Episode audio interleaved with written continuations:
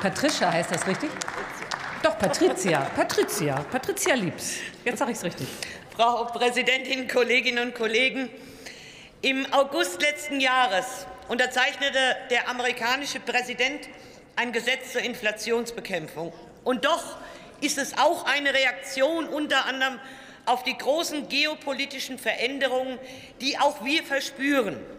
Im Mittelpunkt des Gesetzes stehen demgemäß milliardenschwere Investitionen in Klimaschutz, erneuerbare Energien, saubere Technologien, so weit, so gut.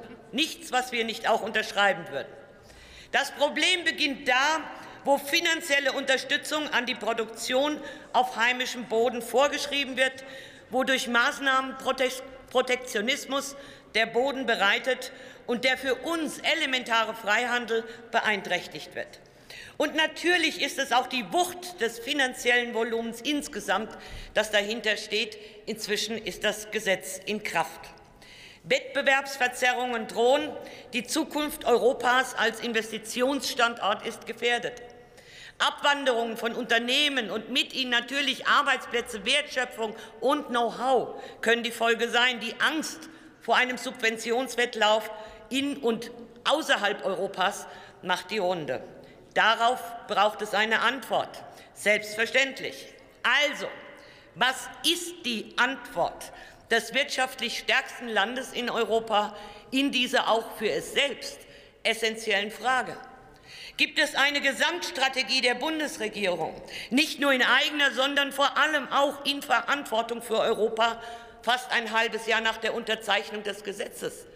Ich sage dies im Übrigen auch aus Respekt vor der Arbeit und Zuständigkeit hier in diesem Hause. Oder schauen wir erst einmal mehr oder weniger einfach nur zu, wie sich die Dinge entwickeln. Kolleginnen und Kollegen, hier geht es nicht um die befristete Bewältigung einer weiteren Krise, wie wir es ja kennen, sondern am Ende um tiefgreifende, dauerhafte wirtschaftliche Weichenstellungen mit allen Auswirkungen auch in andere Bereiche hinein, eigentlich ein weiteres Element mit der Überschrift Zeitenwende. Die EU-Kommission wird in den kommenden Tagen hierzu Vorschläge machen. Erste Überlegungen sind bekannt. Frankreich hat ebenfalls bereits eigene, sehr konkrete Vorstellungen in diesen Tagen skizziert. Man muss wahrlich nicht mit allen Punkten einverstanden sein, aber es liegt wenigstens was auf dem Tisch. Die deutsche Bundesregierung. Wir hören einmal mehr fast nichts. Deshalb auch unsere Initiative, unser Antrag, unsere Vorschläge in einem europäischen Kontext als eine Reaktion auf das Vorgehen in den USA. Kolleginnen und Kollegen, dabei sollten wir eine europäische Strategie, aber gerade nicht als Konter gegen die USA verstehen. Wir brauchen eine starke transatlantische Partnerschaft. Das haben uns doch gerade die letzten Monate einmal mehr gelehrt. Ich will sogar noch weitergehen.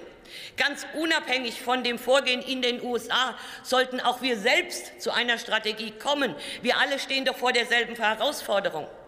Den Aufbau einer klugen Gesamtstrategie auf die weltweiten Herausforderungen unserer Zeit sollten wir deshalb auch als Chance für uns selbst begreifen.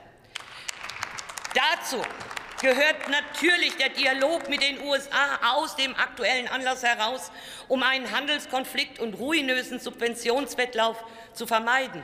Dazu gehören aber auch Partnerschaften in und außerhalb Europas, gerade bei Energie und Rohstoffen, Handelsabkommen proaktiv geschlossen. Dazu gehören starke Anreize für Investitionen, ebenfalls in Klimaschutz, saubere Technologien. Ich ergänze jedoch vorwärtsgewandt mit offenem Blick für neue Möglichkeiten. Das gilt ebenso für digitalpolitische Regulierungen und Weichenstellungen. Dazu gehört aber ausdrücklich nicht die Aufnahme neuer EU-Schulden mit immer neuen Fonds und Töpfen. Ich möchte auch einfach mal daran erinnern, wir vergessen das also mal, Schulden sind auch Inflationstreiber. Es stehen aus der Vergangenheit noch hinreichend Finanzmittel zur Verfügung. Lassen Sie uns diese besser als bisher nutzen. Kolleginnen und Kollegen, wir müssen insgesamt schneller werden. Reaktionen auf etwas allein sind keine Lösung. Es drängt sich jedoch auch in dieser Frage einmal mehr der Eindruck des Zögerns und Zauderns unseres Landes regelrecht auf. Es wartet aber keiner auf uns oder wahlweise auf zähe Abstimmungsprozesse innerhalb der Regierungskoalition. Deshalb legen Sie los, lassen Sie die Menschen und Unternehmen in diesem Land teilhaben an ihren konkreten Vorstellungen. Es geht um nicht weniger als um unsere Wettbewerbsfähigkeit, Produktivität und damit die Sicherung unseres Wohlstandes. Die Menschen haben es verdient. Unsere Vorschläge jedenfalls liegen nun auf dem Tisch. Vielen Dank.